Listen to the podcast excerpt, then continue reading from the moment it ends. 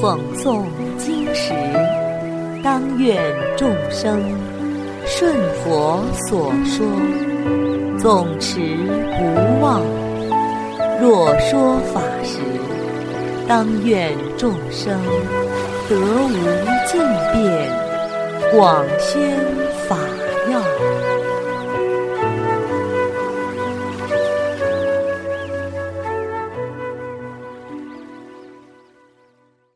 欢迎收听《同盟养正故事》。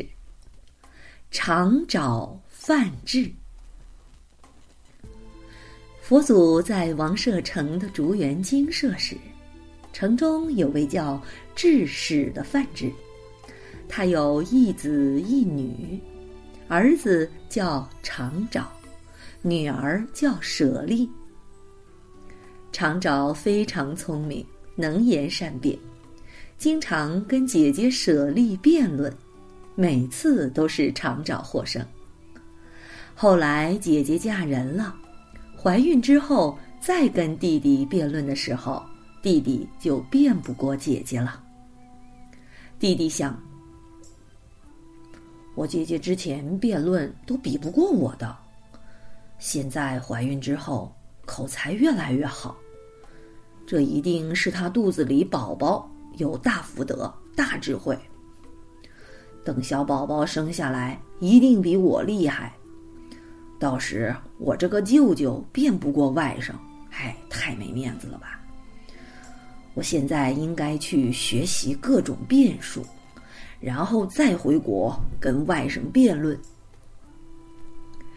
于是常找就去了印度南部学习各种辩术。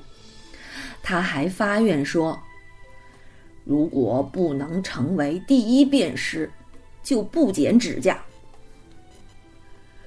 后来，姐姐舍利生了一个男孩，叫舍利弗，意思就是舍利的儿子。舍利弗长相庄严殊胜，智慧多闻，精通各种经论，没有人能超过他。当时王舍城中很多范志击鼓召集，全国有一百八十万人来参加辩论，四个高座摆在辩论会的中央。这时，舍利弗才八岁，他也到了辩论会现场，问道：“那四个高座是给谁坐的呀？”旁人告诉他：“一个是国王的，一个是太子的，一个是大臣的，一个是给辩论师的。”小舍利弗听到之后，就坐在了辩论师的高座上。那些成名已久的范志和他们的徒众都非常惊讶，说。我们要是跟那个小朋友辩论，即便赢了，也没什么荣耀啊！唉，如果输了，简直要羞死人呀！于是，他们就先派下座的小婆罗门去跟舍利弗辩论，结果没几句就理屈词穷，败下场来。于是。他们又逐渐派出比较资深的范志去跟八岁的舍利弗辩论，一波一波的，直到上座范志去辩论，也都没人能赢过舍利弗。舍利弗因此名扬天下，无人不知。有一天，他在王舍城的高楼上四处观望。见到城内的民众正在过节聚会，他想到：这些人虽然快乐，可是百年之后都会死去，归于虚无。于是，他就出家修行，希望能求得解脱生死之法。当时，佛祖在菩提树下成佛不久。度化了五比丘，其他国家都还没有听过佛祖的名声。佛祖大慈大悲，教化世人，知道舍利弗因缘成熟，就派马胜比丘去王舍城乞食。舍利弗见到马胜比丘威仪具足，心生向往，就想：这是什么人啊？福德如此了得，我可从来没有见过这样殊胜的比丘啊！于是他就上前，请问，您的师傅是谁呀？马胜比丘说了一个“偈”字：“吾师天中天，三界无极尊，相好身丈六，神通游虚空。”舍利弗继续问。您的师傅究竟是悟了什么道，能这样的厉害？马胜比丘又说了一个“偈”子，意思是说，消除了五阴对心智的覆盖，断除了十二因缘的根本无明，不贪图天道和人间的五欲之乐，心中清净，自然得大智慧。舍利弗内心深深的赞叹，又问马胜比丘：“嗯，您的师傅说法多久了？您学习了什么法呢？”马胜比丘回答说：“哦，我年纪还小，学习的时间也短，哪里能够宣扬如来大义呢？”舍利弗继续追问。那您师傅说过的内容，能否请您给我说一点呢？马胜比丘又说了一个“偈”字：“一切诸法中，因缘空无主，悉心达本源，故号为沙门。”意思是说。知道一切诸法都是因缘而起，都如梦幻泡影一样，能够降伏己心，通达本源，这就是沙门。舍利弗尊者听了这个偈子，心开意解，立刻证得了出果。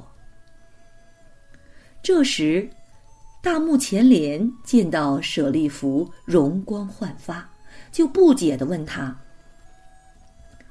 我跟你以前有过约定，谁先听到甘露法味，就要告诉对方。你现在容光焕发，一定是有大收获了吧？快说给我听听。舍利弗就把上面的那个“偈”字给大目犍连说了三遍。大目犍连听了之后，法喜充满，也证了出果。他俩非常的高兴。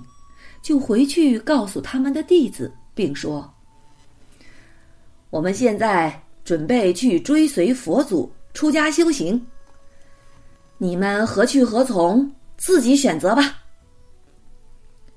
弟子们都说：“您跟随佛祖学习，我们也应当一起去。”于是，舍利弗和大目犍连带领着弟子，总共两百人，跟随马胜比丘去拜见佛祖。他们见到佛祖相好光明，非常的欢喜，大家一起顶礼佛祖，请求出家。佛祖说：“来得好啊，比丘。”二人随即须发自落，袈裟着身，成为了沙门。此时，舍利弗尊者的舅舅常找范之，听说了舍利弗跟随佛祖出家修行，生气的说：“我这个外甥，通达经典，聪明无比，现在为什么舍弃这么大的名声？”去做佛祖的弟子呢？于是他匆忙从南印度赶回来，要跟佛祖辩论。佛祖告诉长爪范智说：“你目前的知见不是究竟的，不能得到涅盘之乐。”长爪范智听了之后，不知道怎么回答。佛祖说了三遍，他还是不吭声。这时，金刚护法神在虚空中用金刚杵朝长爪范智头顶上比划着说道：“你如果不回答，我就用这个金刚杵打碎你的身体。”长爪范智非常害怕。对佛祖也生出了恭敬之心，请求出家做佛的弟子。佛祖说：“来得好啊，比丘。”于是长爪范智须发自落，袈裟着身。他修行精进，很快证得了阿罗汉果。大家看到就问：“请问佛祖？”这位范智比丘前世中了什么福，能够改邪归正，又很快的出家正果？